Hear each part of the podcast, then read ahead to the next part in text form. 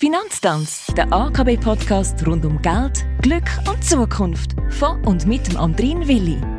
Und der sagt Hallo, schön, dass ihr reinhört in die 95. Episode vom AKB Financial Podcast in dieser 10. Staffel von und mit der Isabel Späni.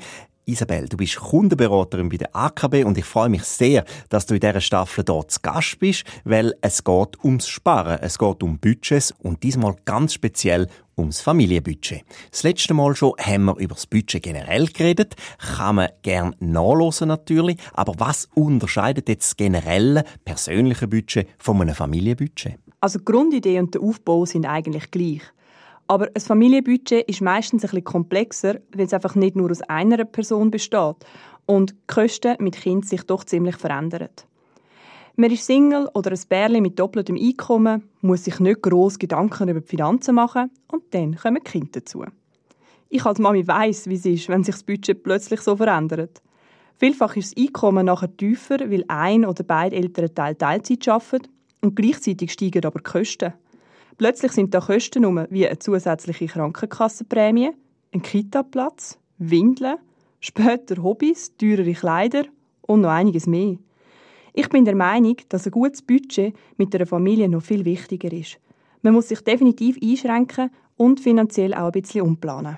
Aha, und wie soll das am besten gehen? Man muss sich Gedanken machen, welche Kosten dass man streichen oder einfach optimieren kann. Muss die ganze Babyausstattung neu sein? Oder kann es vielleicht auch aus zweiter Hand von Freunden kommen? Muss es ein Fitness-Abo sein? Oder lange es auch, wenn man mit der ganzen Familie in den Wald joggen oder auf Velo fahren Auch mit dem Essen kann man ganz viel sparen. Wo gehe ich posten? Saisonal einkaufen. Ein grosser Posten ist auch das Auswärtsessen. Mit Essen mitnehmen kann man extrem viel Geld sparen. Und Kinderbetreuung, die ist auch nicht zu unterschätzen. Aber vielleicht gibt es ja eine Möglichkeit, sich mit einer anderen Familie zusammenzutun und gegenseitig Kinder zu hüten. Und was ich wirklich jeder Familie kann empfehlen kann, ist eine Überprüfung von seinen Versicherungen zu machen. Dort gibt es nämlich ganz grosse Unterschiede. So Tricks und Ideen können das Budget von einer Familie stark entlasten. Was ich als Familie auch ganz wichtig finde, ist ein Konto mit sogenannten Rückstellungen zu haben.